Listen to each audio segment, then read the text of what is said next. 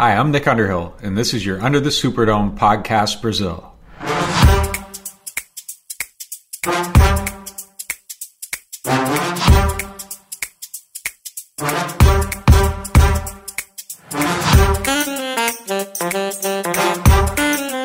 Fala galera, estamos aí mais uma vez para esse Under the Superdome podcast para falar do nosso último jogo aí que foi uma vitória esquisita, é, uma vitória com algumas baixas, aí, algumas perdas e no final das contas não deu nem para comemorar muito.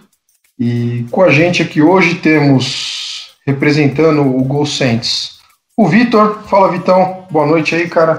Fala aí, rapaziada. Tô sumido um pouco, mas vim aqui chorar com, a, com todo mundo a lesão do Breeze. Roveri mais uma vez com a gente aí, figurinha carimbada. Fala aí, meu amigo. Fala galera, bom dia, boa tarde, boa noite. Estamos aí, né? Entre mortos e feridos, nós vamos seguindo, 7 e 2 e contando. E representando o IDET Podcast, eu, hoje aqui no, na função de backup do backup do backup, tentando fazer o melhor, porque não temos o Caião e nem o Mário.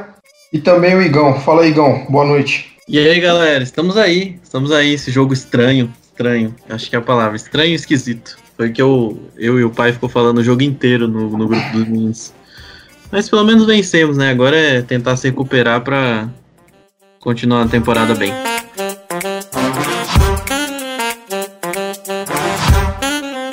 Esse podcast faz parte do site Fambonanet. Acesse fambonanet.com.br.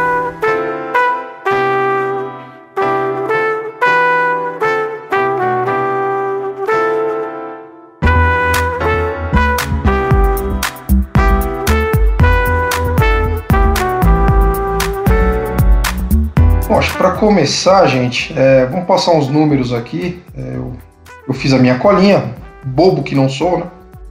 É, dá, uma, dá um overview nos números. Uh, nosso ataque aéreo teve apenas 139 jardas, e acho que muito disso é por conta da lesão do Brice, que saiu, jogou meio tempo, né? Praticamente.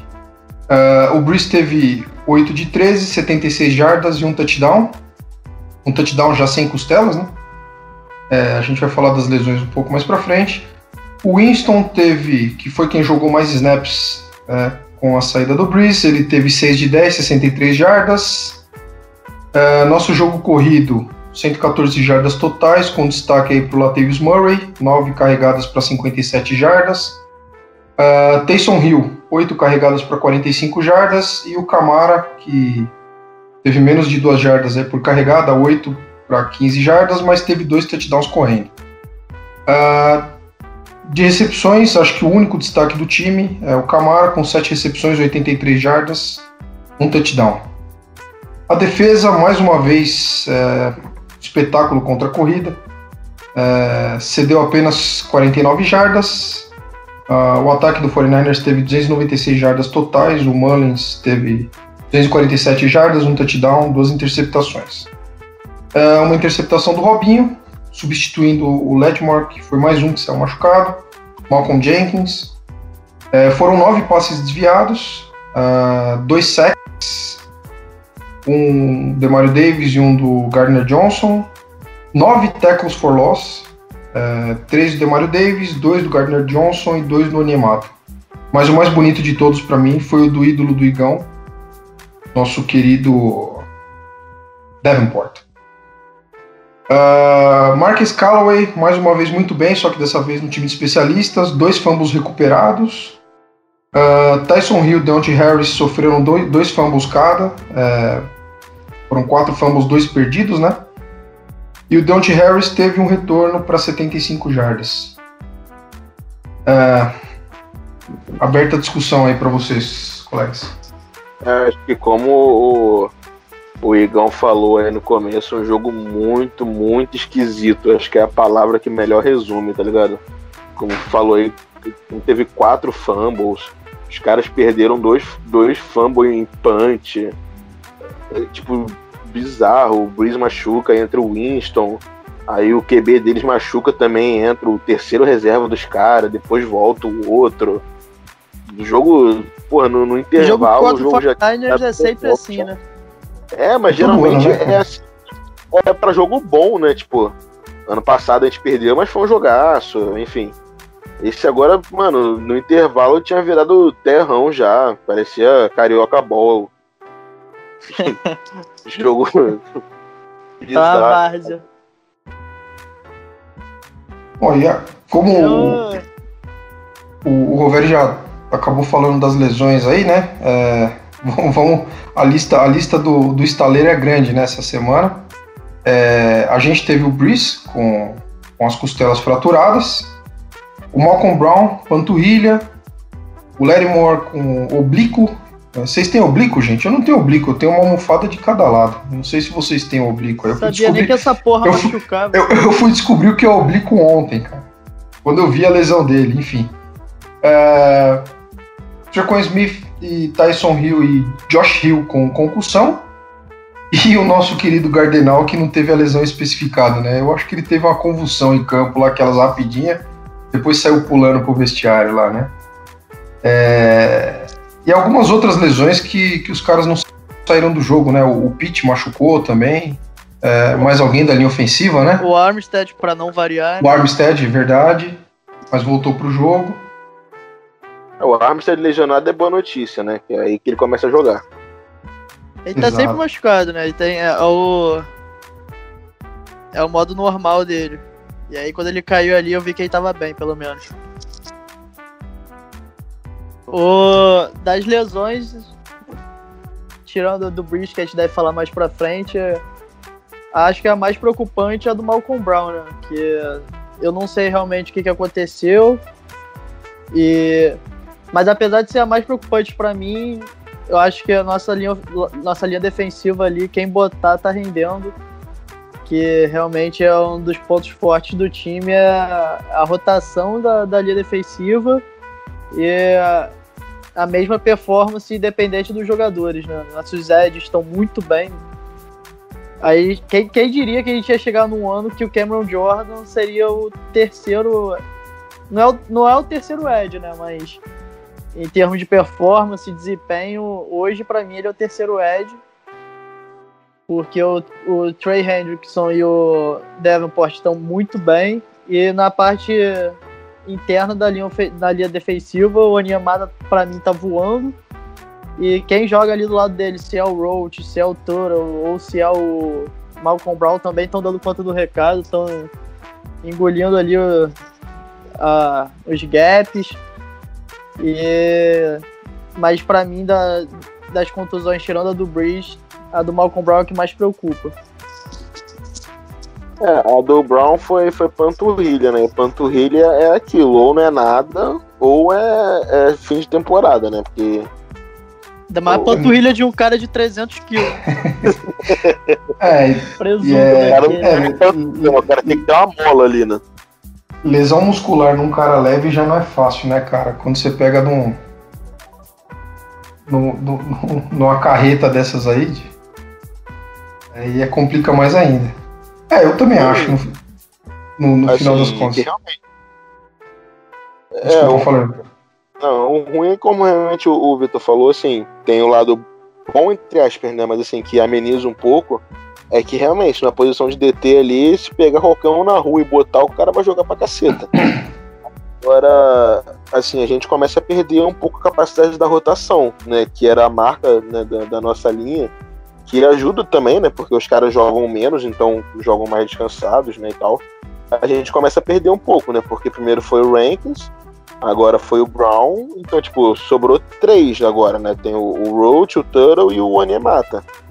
Então, tipo, a, a rotação começa a ficar mais curta, né? Mas assim, a- ainda não é um problema, mas né, a gente tá uma lesão aí de, de, de complicar um pouquinho. Agora. Se machucar o Onyemata dá merda pra mim. Não, o Onyemata já era. Que o cara. É uma característica diferente também, né? Do É o único DT do... pass rush, né, que a gente tem hoje. É, a gente tem. Tanto os três que sobraram aí são os caras mais pesadão ali, né? Mas. Enfim, o Onemata é esse cara um pouco mais móvel que a gente tem ali. E o, É. o Davi, pô, tá jogando ali por dentro direto, né? Mas. Enfim, aí é outro papo. Ah, isso, isso aí tá. Essa. isso é um sonho do Igão. O Igão tá tendo o sonho realizado de ver, de ver os três Eds em campo ao mesmo tempo, né, Igão? Nossa, bicho, nem me fala, nem me fala. Tá sendo muito massa e, e, e vem funcionando muito, por isso que é legal, mais legal ainda. Né, a gente tem situações de passe que a gente tá tendo o Hendrickson, Davenport, Jordan e o David Onyemata pelo meio. É, então, pô, tá, tá sendo massa ver a linha defensiva. Uma pena as lesões. Uma pena quando o Davenport voltou, o Rankins machucou. Agora o Brown. O Brown faz um trabalho sujo ele tem um ano muito bom esse ano.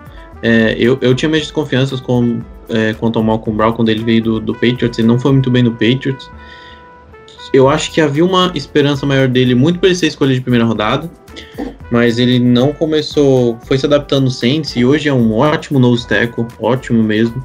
É, ele é uma das peças fundamentais dessa linha, principalmente quando a gente ficou sem Rankings, né? E o Rankings faz um bom trabalho contra a corrida desde quando entrou na liga.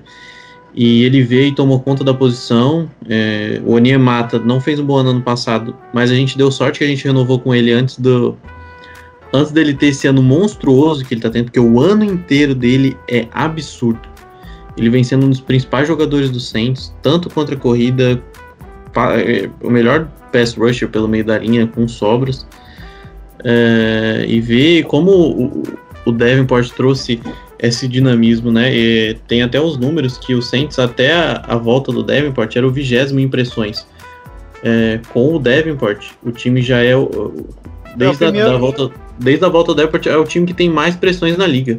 É, que, ó, não, é que nos primeiros quatro jogos, sem o Davenport, Saints teve 61 pressões, era o vigésimo na NFL. Com o Davenport, o time tem 125 pressões, é o primeiro da NFL nessas cinco semanas que ele está de volta. É, assim, absurda a diferença que ele está fazendo. O bull rush dele é, é, virou o, o move dele, né? Virou a, a, a assinatura dele.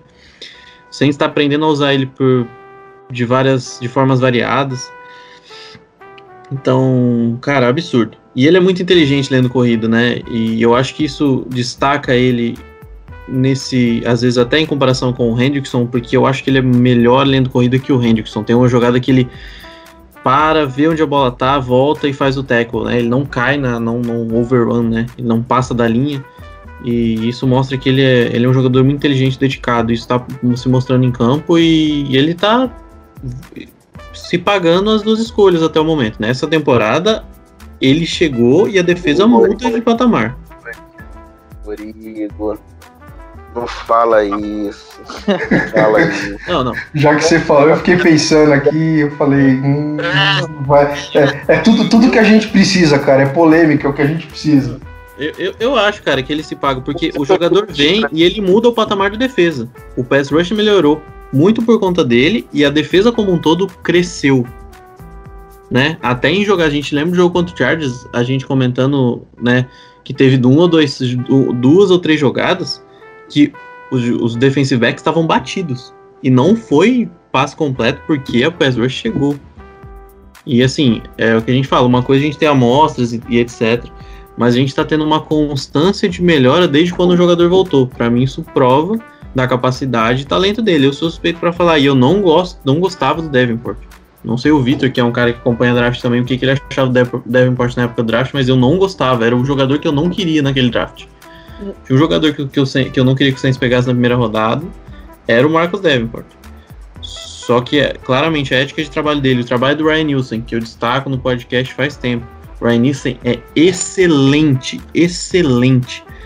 Todo defensive tackle, defensive end que vem para o Saints tem algum impacto. É absurdo. E a gente está jogando com o Tuttle, e o Malcolm Roach. O Malcolm Roach está no primeiro ano, o Tuttle está no seu segundo ano. Eles já causam impacto no jogo terrestre. Eles são bons nos tackles. Não, esses dias a gente falava mesmo, cara, que o negócio é tão absurdo na linha defensiva que a gente se dava ao luxo de, de deixar o Tuttle. Foi o Tuttle inativo, né? O Malcolm Roach inativo alguns é, jogos, né? É, eles variaram. É, eles...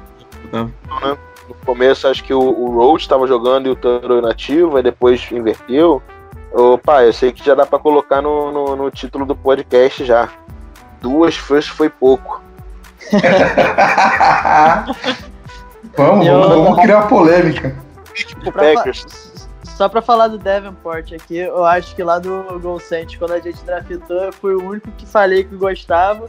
Meu problema sempre foi. Nunca foi o jogador, né? Sempre foi a. O preço que. Que valeu. Não sei, se, não sei se hoje vale, né? Porque se você pensar que hoje Kalil Mack valeu duas de primeira rodada. Sei lá. Não... É difícil, ah, mas ah, eu não, não sei se não sei se pagaria, se fosse de novo, sabendo o que, que ele ia virar.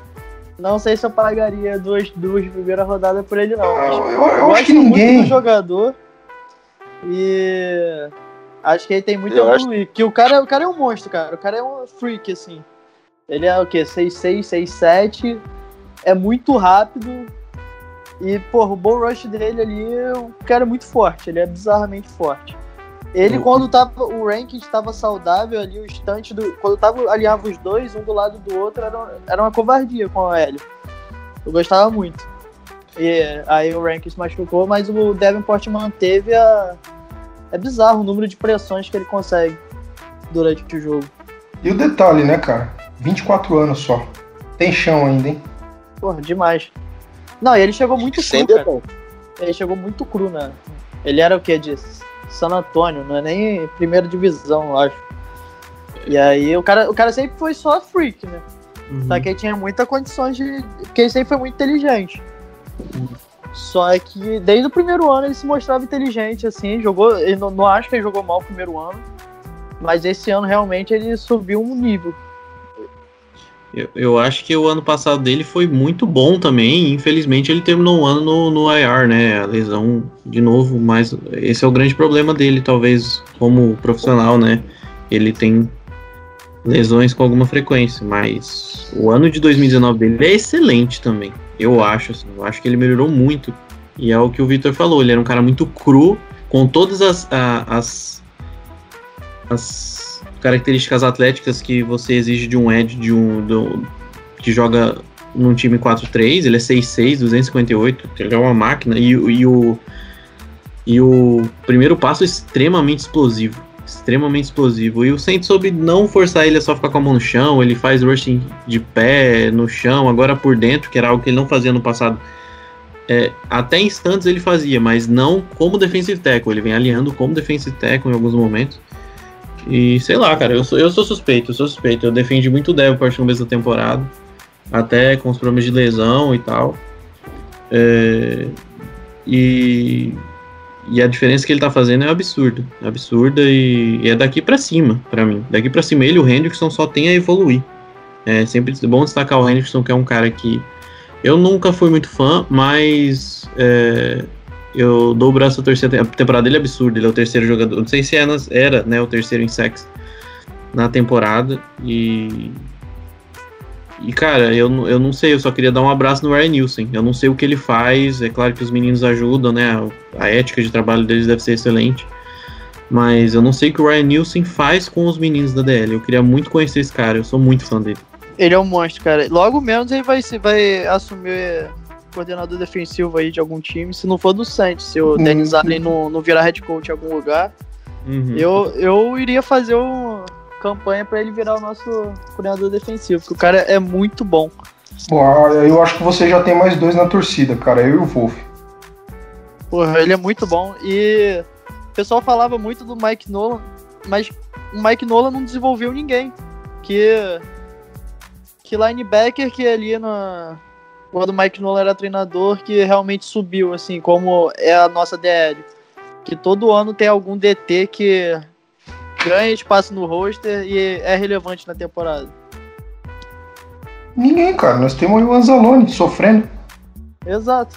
O, o, o Ryan Nielsen, como para desenvolver jogador, eu acho ele um monstro. Vocês falando aí que vão fazer campanha pro, pro Nielsen assumir o DC aqui do Saints e o se o Dennis Allen for virar head coach em outro lugar, eu vou fazer uma campanha de oração pro time que contratar o Dennis Allen como head coach, na moral. Meus pêsames. O Falcons tá precisando de técnico, né? Ele tá sempre cotado, né? Mas aí, só para comentar um pouquinho, voltar um pouquinho pro assunto das lesões, uhum. né, que na hora ficou todo mundo muito preocupado pela quantidade, né? Porque a gente terminou o, o jogo sem ninguém praticamente no time. Tinha sobrado só sei lá quem. Mas acho que logo, meio que imediatamente depois do jogo, a situação já ficou um pouco melhor, porque o. O Lérimo e o, o Gardner Johnson, eles não vestiaram, já estavam lá gravando vídeo, dançando, enfim. Não, não, não aparentava ser nada muito sério, né?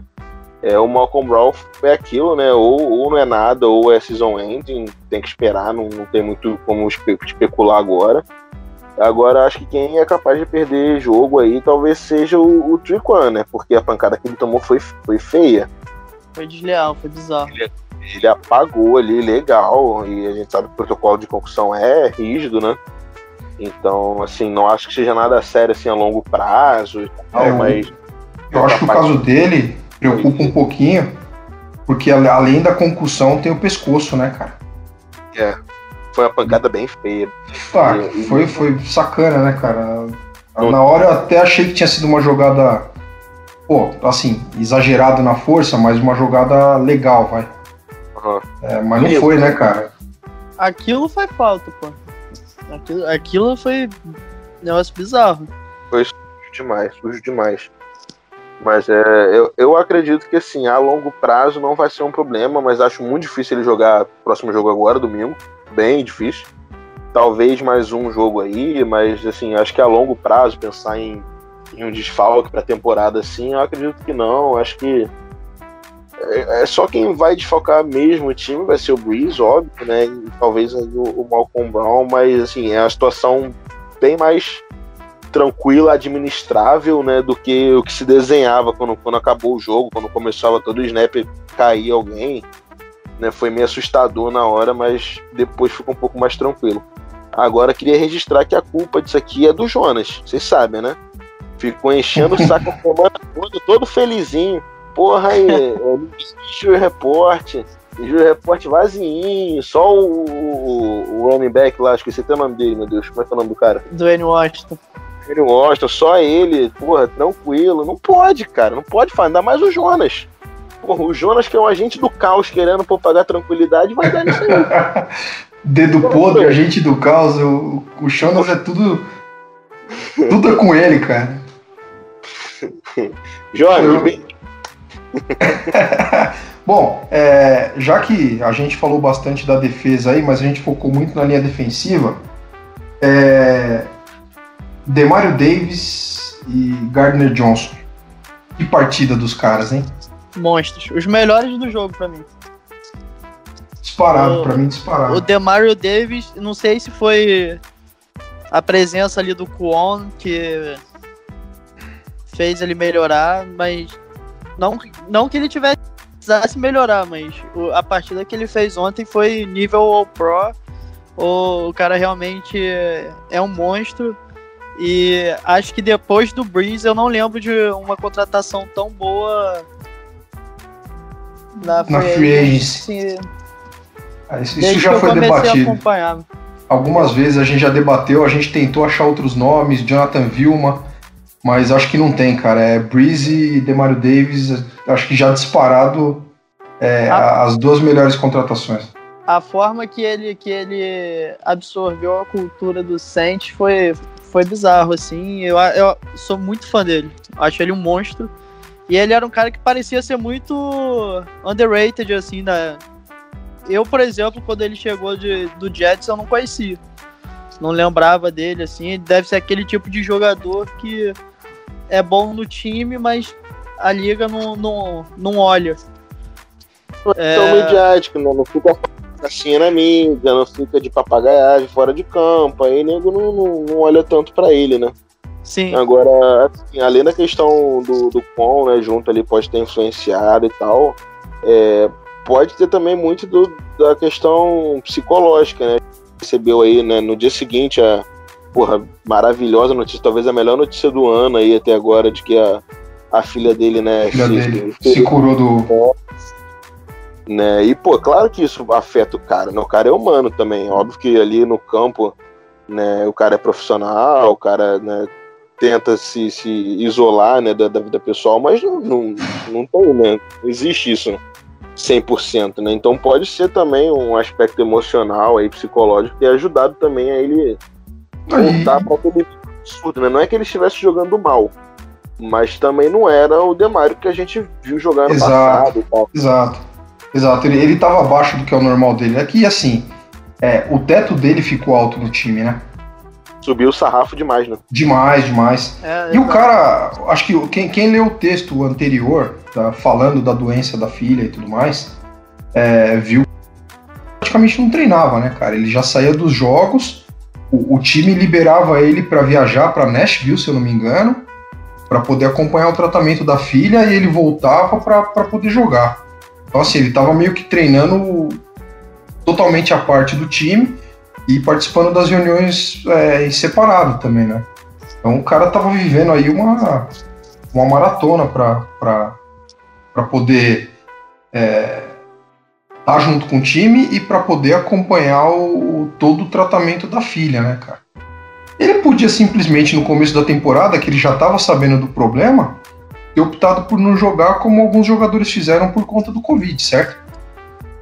Não, e seria E seria- zero, zero criticado também. Não, nada. E, e isso aí só faz aumentar ainda mais a admiração pelo cara, bicho. Eu acho ele um monstro, acho que ele evoluiu, tipo, que quando ele chegou no Saints eu fui ver algum, alguns vídeos dele, ele não não era tão bom na cobertura. Hoje ele é um linebacker completo. No jogo, ele poderia também, ele quase teve uma interceptação. O Jordan Reed tirou a interceptação dele. A bola tava muito mais pro, pro Demario. Eu acho que o Demario não viu que o Jordan Reed estava tão perto da bola e não, não sei se ele não fez tanta força que acabou ali que ficou guerra- queda de braço e o, o Jordan Reed ganhou.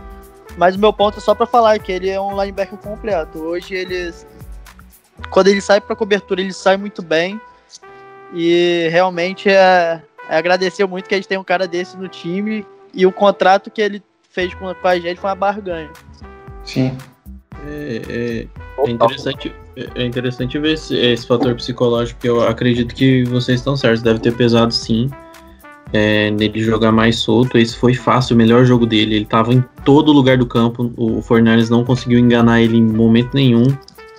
É, tirar e liberar né, esse meio do campo para os passes curtos, para para as corridas, né? Os bootlegs, tirar o Demário do jogo não foi, não conseguiram em momento nenhum. E, e- e eu destaco muito, não só a parte dele dentro do campo, eh, mas fora do campo. Ele é um cara sensacional. Ele virou o, o Saints, sofreu um baque terrível quando perdeu o Breeze eh, ano passado, com o elenco jovem, com o time buscando o Super Bowl, e ele tomou conta, e tanto que hoje eles dividem o huddle, né? Eles dividem na, os- o, o pre-game lá, ele divide com o Breeze. E isso num time com o Breeze, cara, é algo gigante. É, é um, para mostrar o tamanho, o tamanho do respeito que esse cara tem no elenco. E ele tem outros trabalhos que eu admiro dele fora de campo, é, contra trabalhando na justiça, né, defendendo a população negra. Assim, ele é um cara fantástico. Eu fico muito feliz dele estar no Saints. Gosto de ver ele jogando, gosto da energia que ele traz, né? Ele é um cara sensacional. Dançando, ele é um dos que mais dança no vestiário, né?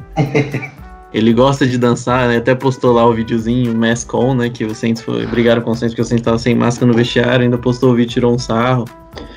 Enfim, é, é um cara sensacional. A gente tem muita sorte de ter ele, de ter conseguido pescar ele do Jets no momento que ele tá, ele, tinha, ele tinha começado bem, né, a carreira dele no Jets, aí ele foi pro Browns, acabou não jogando bem, e aí voltou pro Jets, conseguiu recuperar, mas é o que o Victor falou, ele no Saints foi para outro patamar como jogador, né? A cobertura dele melhorou demais, demais mesmo. É, a capacidade dele de reconhecimento de jogadas e contra a corrida a gente já tinha visto, mas ele se tornou um linebacker completo. E, cara, só felicidade ver ele em campo. Show de bola, vai. A gente já. já alguém quer falar mais alguma coisa? É, eu queria só comentar que o, o Igão falou do ano passado, né, que ele assumiu a liderança do vestiário, né, que era um momento meio que crítico, né, porque a gente tinha perdido o Ingram, que era uma liderança do vestiário, a gente perde o Breeze na lesão, e aí, tipo, ele, né, recém-chegado, né, não tinha caras mais antigos que ele ali no vestiário, e ele toma pra si a responsabilidade, lidera o time, é, o cara é fantástico. E essa questão da energia, até nisso você via que ele tava mais enérgico, assim, né? Mais, é, sei lá, comemorando mais, gritando mais no, no jogo, até questão de energia mesmo parecia diferente.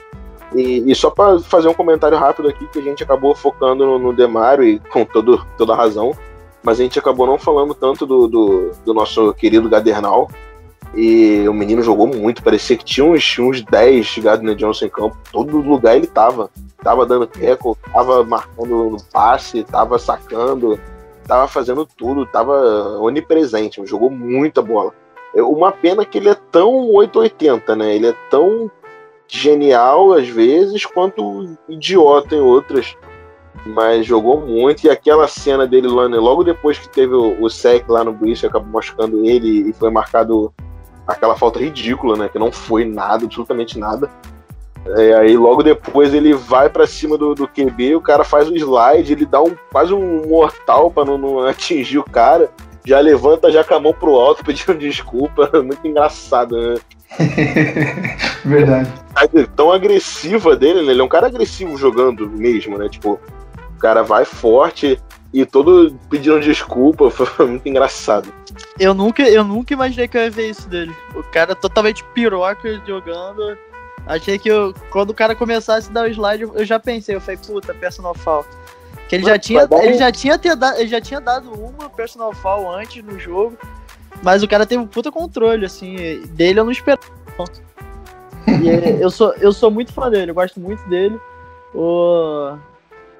Acho que acho que ele, como adversário, deve ser insuportável. Mas ainda bem que ele tá no meu time, né? Mas ele é um cara que faz de tudo. Ele é bom na cobertura, é bom no jogo terrestre, é bom no pass rush, é, é muito bom. E o Aaron Glenn e o Dennis Allen adoram ter jogadores versáteis na, na secundária e ele tem uma coisa que ele é versátil. E é muito louco, né? Porque a gente tinha o Von Bell, que era esse cara, essa mesma posição, era esse níquel, né? Não tanto como slot, né? Porque o Von Bell não é um cara de cobertura, nunca foi, mas o, a, o upgrade que o Johnson traz logo na temporada de calor dele é, é bizarro, assim. Muito pelas qualidades atléticas dele também, né? Ele é, tem muita energia. Chega, chega você tem que pedir para ele se acalmar. Eu acho que o Saints às vezes tem que pedir. Mas o que ele traz pro jogo é bizarro. E, e, o, e o Fornais não achou resposta para ele. Ninguém bloqueou ele. O, o Shannon não conseguiu tirar ele do jogo no pass rush. Né? Tem, uma, tem uma jogada que é bizarra, que, que tem dois, duas jogadas idênticas. O Saints chama dois, duas blitz idênticas com ele e as duas funcionam. É, e foi engraçado, eu acabei de lembrar que quando ele se machuca lá, que ele chama na hora, né? A gente até ficou preocupado. Eu falei, nossa, quebrou o braço. Eu achei que ele tinha quebrado o braço porque faz um movimento muito estranho, né? Que ele cai com o braço preso, né? E, e aí o Camara vai lá tirar ele de campo. Não sei se vocês viram. Sim. E aí perguntaram, perguntaram pro Camara, ah, o que, que você foi falar pro Garner Johnson? Eu falei, é, pra ele sair do campo logo que a gente tinha um jogo para ganhar. É, eu, eu vi isso. E, e, uma coisa que, que eu tô achando interessante, é, só voltando um pouco nessa questão de líderes do time, o Camara tá se tornando cada vez mais um líder desse time. É, conversando, ele é um cara muito consciente, parece que ele tem um, muito respeito de todos os jogadores no, no, elenco, assim. Ele talvez não seja tão vocal quanto outros jogadores, mas ele parece ser um cara que, que tem muito respeito e carisma dentro do elenco. É, o nosso time é sensacional, assim.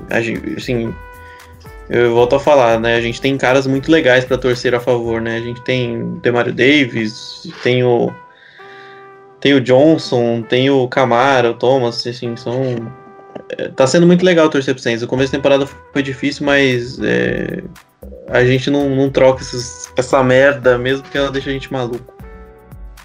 Nossa, só para só pra finalizar o assunto defesa e a gente falar um pouquinho do ataque, né? Já que não, não tem muito para falar do ataque, Melhor jogo da defesa na temporada? A semana passada, né? Semana Eu passada. acho que foi semana passada, cara. Contra o, contra o Buccaneers, né? É. é. eu acho que a gente. Tudo sempre tenta relevar o adversário, né? A gente pegou o segundo QB deles, eles estavam sem o Kiro. Não tô falando, foi, foi uma cê baita já, partida, já, mas. Não, você já matou, você já matou a conversa, cara, porque o, o Nick Mullins teve 247 jardas no touchdown. Foi interceptado duas vezes, mas Só aí já matou, só aí já matou a questão. Eu achei que foi contra o Bucks. Uhum. uhum. É, três pontos, né? Tá certo, na casa dos caras. É bem por aí mesmo. Três pontos é... eu não porque poderia muito bem ter sido zero. Sim, sim. Os caras optaram para chutar para não sair zerado, né? Verdade. É... Ataque.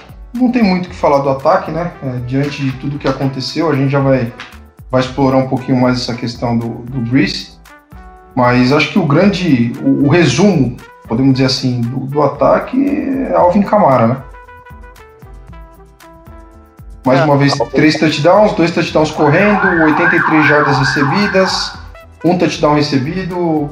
Acho que, acho que não tem muito mais o que falar fora o Camara. De repente, falar um pouquinho do, do, do da participação do Winston no jogo. O Camara, hoje é chovendo molhado, falar bem dele. Ele tá jogando realmente num nível surreal. Ele ele virou, ele é um wide receiver para mim. É Desde aquela recepção que ele teve contra o Chargers, eu acho que a bola foi em cima do capacete do, do corner, ele pegou. Ele tem técnica de wide receiver. E ele é um monstro correndo com a bola também, então Camara para mim é chovendo molhado. Acho que o Thomas ainda tá voltando e vai demorar um pouco, ainda mais agora com a saída do Bridge, porque o o Winston nos próximos jogos. Pelo menos até ele ter química com os recebedores. O jogo vai ser mais centrado no Camara. E Sanders não vi muito, Cook não vi muito, realmente não tem muito o que falar. A linha ofensiva foi bem. Acho que teve um erro do, do Ruiz no, no lance do que o Breeze machuca mas no geral foi bem a, a linha ofensiva. Realmente eu só tenho que falar do Camaro, né? Desse jogo. É Camara Futebol Clube, filho. Tem outro jeito não. Agora o Winston, é, assim, ele até começou bem o jogo, né? Naquilo de jogo focado no Camaro e tudo mais, mas ele começou bem, o terceiro quarto e tal. Mas o, o quarto, quarto dele foi bizarro, uns secs meio nada a ver. Um espaço, teve um passe que ele dá pro, pro Michael Thomas que a bola quase bate no teto do estádio. Então, overthrow que foi. Mas eu tô ansioso para ver o que, que Payton vai fazer com essa situação. Porque, assim, a gente tem um, um, um esquema, né? Que não é muito compatível com o tipo de QB que o Winston é. Né? O, o Winston é um cara mais vertical, mais um, como o Breeze era antigamente, né? Em estilo de jogo, pelo amor de Deus, né? Não, não tô aqui de maneira nenhuma comparando qualidade, mas assim, questão de estilo, né? É, então eu não sei se o Champeito vai tentar é, introduzir o Winston a esse sistema de jogo mais curto, né? Mais o esquema do Breeze, do pro Ted ano passado, que era um, um pouco mais simples, né? Mais curto e tal. Game Manager, né? É, ou se ele vai meter o louco, né? Porque eu não duvido nada, o Payton bater aquela saudadezinha de 2011 e dar a bola na mão do, do Winston e falou: vai, filho, faz o que tu sabe. O Winston já é meio tá. kamikaze, né? É, corre o risco, né? Do Sean. é, no Vintage, aquele modo saudade do passe longo e meteu louco. É possível. Tomara que não. Espero muito que não. Porque ao mesmo tempo que o Winston vai lançar, sei lá, 3, 4 touchdowns, ele vai lançar 5, 6 interceptação. é um para um, né? A média dele do ano passado é um para um, né? Mano, surreal. 30 touchdowns. é um negócio inacreditável. É, é isso, né? Eu tenho um pouco de medo do, do pensar, tipo, nossa, eu tenho um braço forte de novo. vamos brincar. Não, vamos. Não. Eu, eu só não acho que o, o. Assim, tem a questão do nosso ataque não ser baseado em jogadas longas faz muitos anos, né? É um, um ataque de, de passes curtos, né? É a característica do ataque do Champeito. Mas eu não duvido ele chamar uma rotinha ali pro Deontay Harris esticar o campo e o Winston lançar essa bola pra ver no que dá, sabe? ou pro Emmanuel Sanders, assim, vai ser interessante ver isso. Mas como o sistema, já tem muita gente adaptada ao sistema, eu acho que vai ser apenas uma, algumas pequenas adaptações, assim. É, vamos ver como vai ser logo nesse jogo contra o Falcons, né? É, e tem. Nossa, esqueci o que eu ia falar. Eu tava com o negócio na cabeça e simplesmente desapareceu. Meu medo é, é, foi que o Winston já mostrou alguns problemas dele, né? Logo de cara, né? É, teve aquela. Eu tive uma pane mental tal qual o Winston esqueci de, de falar. É, aquela jogada que ele é quase interceptado, né? Nossa, que podia mudar o jogo, que meu coração foi na boca, porque. aquilo, aquilo foi kamikaze total, cara. Foi o Winston no, na sua essência ali. Jogou uma é, bola está... desnecessária. Pelo amor de Deus. Ele... E... Eu... Ah, pode falar. E uma coisa que me preocupou na OL é. O, o Saints tá. Na verdade, me preocupou, mas eu tô vendo que o Saints tá tentando se adaptar. É, a gente tem basicamente seis OLs titulares, né? A gente vem variando com o Nick Easton como right guard, no lugar do Ruiz. É, o Ruiz não tá tendo. Os últimos. O Ruiz é muito bom, a gente tava até conversando, acho que o Victor antes de começar o podcast, o Ruiz é muito bom contra a corrida, principalmente em espaço, ele, o Pete e tal, mas ele tá tendo dificuldades no pass block. É normal para quem tá se adaptando à posição, né? Como os meninos também comentaram antes do podcast, mas preocupante porque ainda mais no contra contra um cara como o Greg Jarrett, como a gente vai, é, vai enfrentar no próximo jogo, né? Vamos ver como o Saints vai se adaptar. Né? O principal jogador de defesa do Falcons joga pelo interior da linha, é um cara que muito bom, causa muito estrago. E vamos ver se o Ruiz vai dar uma melhorada na questão do pass block ou se o Saints vai preferir ter o Ruiz em jogadas de corrida e o Easton em jogadas de passe. É algo a observar, porque o jogo contra o Bears dele. Não, o jogo contra o Bears foi bem, bem ruim. O jogo de ontem também eu não gostei. Acho que ele sofreu é, em alguns momentos, né? Teve a jogada do, do sec lá, da falta que ele foi muito mal, foi muito mal, pareceu calor mesmo. É, e vamos ver como o Saints vai trabalhar isso, né? O menino tá aprendendo, o Saints tem muita esperança nele, por isso pegou ele na primeira rodada. Espero que ele cresça também. Eu, é, só para finalizar esse, essa conversa de Winston, eu acho que uma coisa que a gente não falou, mas é o que eu acho que vai acontecer, vai ser snaps bem divididos entre o Tyson Hill e o James Winston. Eu acho que o Sean não... Payton ele se coça, ele adora botar o, o Rio por qualquer coisa. E essa lesão do Bridge vai ser uma justificativa para ele conseguir botar. Não vai ser, não, não digo 50-50, mas 40-60 talvez, porque eu acho que ele vai usar bastante o Rio. Porque eu não, o Rio não vai lançar a bola. Eu vi um lance, é, o lance que ele foi sacado foi constrangedor para mim. Ele tinha pelo menos três jogadores livres ali. Foram dois que fizeram rotas cruzadas, já estavam no fundo do campo. E tinha o Latavius Murray também livre, com ninguém num, num, raio de 10 metros. Que ele perdeu. Então o Tyson Hill não vai ser o, o quarterback que vai lançar a bola. E eu acho que ele vai ser muito mais utilizado em Wildcat do que ele vinha sendo. Eu acho que não, por uma questão de não ter reserva, né? Da mesma forma quando o Breeze machuca ano passado e entra o Bridgewater, a gente também achou, né, que talvez ele fosse usar mais o, o Taysom Hill, né, para dar uma alternativa no jogo e tal. Mas o Taysom Hill praticamente sumiu do campo. Uma outra jogada que ele entrava, situações bem específicas, né, mas no geral ele não, não vinha mais jogando por uma questão de não ter outra reserva, né, porque se ah, o... Então, é que para mim não tem reserva ainda. Se, se o Winston machucar, eu, eu, eu, acho que vão pegar outro jogador. Eu... Mas que vão pegar essa altura do campeonato? Acho difícil. Acho que vai ser o, o, o Rio mesmo e Deus nos acuda. Deus que nos proteja, nos defenda, nos, nos guarde. E, e, vai ser o cara. Mas, cara, eu, eu sigo achando que ele é um, ele é um cara para situações bem eventuais. Não, é. concordo totalmente. Agora, por exemplo, é, próximo jogo é contra o Falcons, o Winston se machuca. Vai fazer o quê? Ah, a gente não tem opção. Aí, não, aí acabou. Aí vai ser com ele e, e, e confiar na defesa para ganhar o jogo. É, Infelizmente é isso. O Tyson Hill não tem condição, gente. Não então, tem, não tem.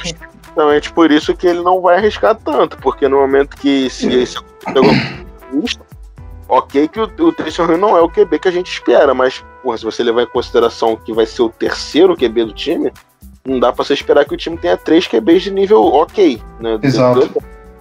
Então, a partir do momento que se acontecer alguma coisa com o Winston, vai ser ele, não tem outro, porra, terceiro reserva que vai entrar e vai manter o nível do time, não existe.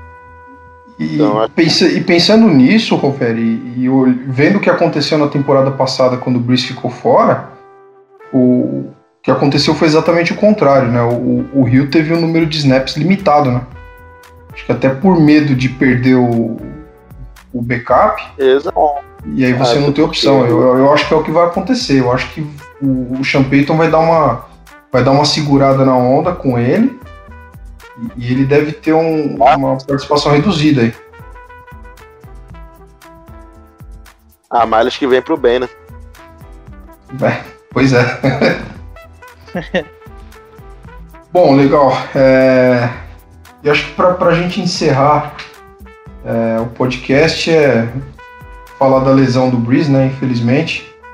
É, saíram as notícias aí de que ele teve cinco costelas é, fraturadas, né? Que ele já, ele já vinha com ele já vinha com uma lesão anterior e, e eu não sei se vocês é, observaram, mas eu, eu na, hora, na hora que eu coloquei no jogo, eu vi um vídeo do, do aquecimento, e no aquecimento ele já estava com uma proteção na costela. Aquela proteção É, que o- normalmente os quarterbacks que correm, os, os scramblers, é, é, usam mais, né? Ele mesmo, em situação normal, ele não usa, porque aquilo deve limitar muito a mobilidade, né? Mas no aquecimento ele já estava com uma proteção na costela. O Nick Underhill relatou isso. Ele falou né, que há anos ele acompanha o Saints e o Breeze sempre teve um, um ritual, digamos assim, né, de, de aquecimento muito específico assim e constante, né? Sempre fez exatamente a mesma coisa. E, e nesse último jogo tava diferente. Ele tava fazendo uma preparação diferente. Né? Então, acho que pelo que foi relatado, acho que ele já tinha quebrado, já, já tava com três costelas é, fraturadas Isso.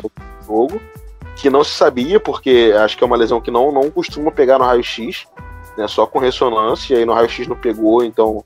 E acho que pelo visto também é uma lesão que, em geral, é, não tira jogador do jogo, né, é, porque causa dor e tal, mas não limita tanto. né, Só que no caso, quando são cinco, né, e ainda pega no pulmão, não tem como, mas Exato. Ainda tem o pulmão colapsado.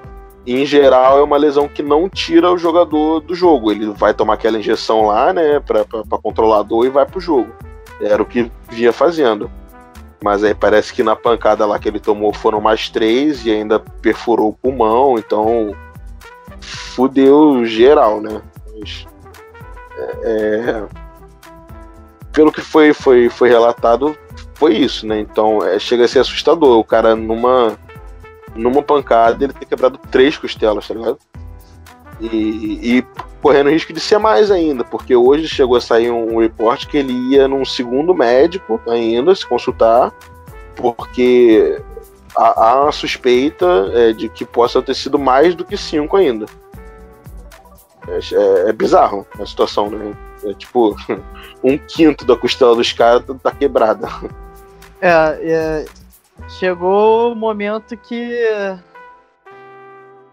na temporada que realmente a gente temia, mas a gente via, a gente via que tava chegando, né? Que é o Breeze se resguardando, mais velho. E das duas últimas temporadas pra cá a gente tá vendo que realmente ele tá cada vez mais vulnerável. E realmente, depois eu vi isso do, do Underhill que falou do, do pregame dele. Ele tava jogando já com uma proteção. E pra mim não tem que ter pressa não. Pra voltar com ele, porque a gente, olhando o lado bom da, da, da lesão dele, é que foi num. Antes de uma sequência consideravelmente fácil. A gente não vai pegar nenhum, nenhum time nos próximos quatro jogos que tem mais de 50% de aproveitamento. Se eu não me engano, é Falcons, Eagles, Broncos. Broncos, é, Falcons Falcons, agora no Superdome. Depois a gente sai para enfrentar o Broncos, sai para enfrentar o Falcons e o Eagles. Três jogos fora. Então, são três jogos fora, mas são contra três times. Com recorde negativo. né? É, não tô falando que vamos ganhar, mas são jogos muito mais administráveis que se a gente pegasse o Chiefs lá fora, se a gente jogasse contra o Bucks de novo, o sei lá, o Vikings, que é um time que tá, tá crescendo. Bem, dos males, o- acho que foi o pior, foi o, melhor esse, essa sequência que o Winston vai enfrentar. E acho confio no, no Winston. Sei que a primeira amostra dele não, não foi das melhores, mas também o Terry contra o Rams ano passado foi um desastre, foi um desespero. Eu lembro que foi um desespero coletivo no, no grupo e eu me incluo nisso, achando que ele não ia dar conta do recado. Mas tem uma coisa que o Sean Payton sabe fazer é se adaptar e montar um game plan. Parece que ele sai, se sai melhor quando o jogo tá. O, o, o, ti- o time tá cheio de adversidade do que quando o time tá completo. Eu confio nele para montar um game plan pra eventualmente fazer o Winston soltar o, um braço uma vez ou outra, mas acho que ele vai conseguir controlar o jogo. Pelo menos é o que eu espero. E espero que o Bridge volte É, logo. É, é assim, o lado, entre aspas, bom, né, é que assim, além disso aí que o, que o Vitor falou, de ser uma sequência um pouco mais acessível, né, não tem nenhum jogo aí que a gente ia depender absurdamente do Breeze para ganhar, né, é, tem a questão de o Winston, cara, bem ou mal, ser um bom reserva, né, quantas reservas aí na liga você tem que são melhores que o Winston? Acho difícil ter alguém. É um cara que tem lá, a gente tem todas as ressalvas com ele, tem alguns defeitos como jogador, mas não é o pior quarterback do mundo, né? Um cara que é pode ser razoável. Pô, já lançou pra 5 mil jardas, né? É, porra. Já Tá no, lançou tudo. tá no seleto grupo de 5 mil jardas, 30 Eu- touchdowns, 30 interceptações numa temporada. É, tá no seleto grupo de Só- uma É, toda. acho que só tem né? É, e assim, ele tá num time que tem um sistema funcional, né, tem um técnico é, excepcional, né, que, que, que consegue extrair o melhor dos jogadores e que tem ótimos jogadores. Tá? Ele tá cercado de talento, ele tá bem protegido, coisa que ele não era no, no, no Buccaneers. Ele tem armas que ele tinha lá também. Ele tem um jogo corrido mais funcional do que o que tinha lá né? Então, assim, ele tá num ambiente muito favorável para ele poder se destacar, né? Ou, ao menos, é, conduzir o time, né? Ser decente, como o, o, o Ted foi ano passado. É, então, acho que a gente tá numa situação, não vou dizer confortável, porque ninguém tá numa situação confortável de perder o seu QB titular, Hall da Fama, enfim, né? Um dos melhores da, da história da liga. Mas a gente tá numa situação de não ser o fim do mundo, né? Não é o fim dos tempos. Porque você imagina, por exemplo, em 2015, sei lá, a gente perde o Breeze, o time acaba, era 0-16, ia ser campanha nível Browns. E hoje não, hoje a gente tá num- num- numa situação que a gente consegue contornar, então isso me deixa, assim, um pouco mais tranquilo, né, com toda essa situação. Ah, sim. Podia ser pior. Podia ser 2012 com Chase Daniel. Meu Deus. Macau. Nossa. Já teve um jogo, né? O, o jogo contra o Panthers, não foi? Do, do Macau? Que tava jogando bem até cagar tudo no final lá. foi, Interceptação do Josh Norman, não último foi? Jogo da tempo... Isso, o último jogo da temporada, da temporada regular, se eu não me engano, o penúltimo. É. É, eu, eu concordo com o que o Rovério falou. Pra mim é, é bem por aí mesmo. É, O, o cara tem toda a condição de. Se ele jogar o básico e, e seguir o plano de jogo, tem tudo pra dar certo, cara. O cara é uma. Pode falar o que for dele, até pela, pela impressão da última temporada, mas é, é um cara que foi campeão no college. é, o cara é a primeira escolha geral. É, ele tem suas qualidades, não, não dá pra negar que alguma coisa de bom ele sabe, né? É isso que eu ia falar, né? Ninguém é, é first pick overall sendo ruim, cara. Sendo ruim. Não, não tem como. Com a quantidade de scout que tem. Hoje em dia, no caso, né? É, com a quantidade de, de, de scout que tem, de, de, de acompanhar os jogos do college, é uma parada absurda, né? Esse, esse, esse sistema. Não tem como o cara ter enganado todo mundo e, e, e ter sido a primeira escolha geral sendo ruim. Não dá. Ele tem defeitos, ele não evoluiu tanto quanto poderia, mas por ruim o cara não é, não tem como. Ah, os primeiros anos dele em Tampa também. Ele teve péssimo coaching. Era uma franquia desorganizada. Ele só tinha. Ele teve por anos. Não, não teve um jogo corrido decente. Só tinha o Mike Evans. Tem. A OL era fraca. Tem várias variáveis aí que, que fazem o quarterback não, não prosperar na franquia. É verdade. Vambora, galera. Então é isso aí. É... Me despeço aqui de vocês. Vitor, obrigado pela presença aí. Apareça mais vezes. Sei que os horários são complicados aí. A gente tenta fazer uma rotação do, dos times aí justamente por isso. Mas sempre que, sempre que puder, será É. muito bem-vindo aí. É que pra mim fica meio complicado. É porque eu tô com Covid, né? Aí fui mandado pra casa agora. Tô de home office. Aí. Cada- Porque no- normalmente eu estaria trabalhando agora. Aí cara meio. trabalha na. Pô, Morcego. Tu trabalha na Bate-Caverna, porra, morcego. M&A é foda, cara. Aí realmente eu trabalho, eu trabalho até tarde. Tem até dias realmente que eu saio, saio relativamente cedo, só que é um negócio assim, eu não, eu não confirmo porque não dá pra contar, né? Uhum. Aí eu não, não gosto de falar que eu vou e depois dar algum problema tem que ficar no escritório. Mas, pô, sempre que der. O, o que eu mais faço força pra vir é o de draft, que é alguma coisa que eu entendo, entendo bem. Mas os outros, assim, do- toda semana pra mim fica meio perrengue. Mas sempre que der, eu vou. Eu mando mensagem e falo com vocês. Não, show de bola. Sempre que puder, tem lugar aqui na mesa. Valeu. Ô, velho, valeu mais uma vez. Obrigado aí, boa noite, cara. Valeu, pai. Obrigadão aí. Sempre uma experiência maravilhosa gravar com vocês. Muito bom trocar esse papo. E é isso aí. Declaro oficialmente aberta a Falcons Hate Week. Valeu. É isso. Valeu, galera. Igão, um abraço, velho. Abraço, galera. Sempre bom gravar. Só esperando agora os comentários sobre a minha declaração sobre o Marcos Davenport. É, é- Polêmica. é a polêmica do- do- dessa semana. Mas sempre bom. Vamos aí que tem chão ainda, né? Temporada passando rápido, né? A gente já vai pra semana 11, 12. É, mas temos muitas emoções. Agora temos mais fatores, né? Como se o Saints fosse uma franquia calma. Agora a gente tem quarterback reserva, tem a defesa melhorando. Vamos ver até onde a gente vai. Nunca é calmo. Nunca. é isso aí, galera.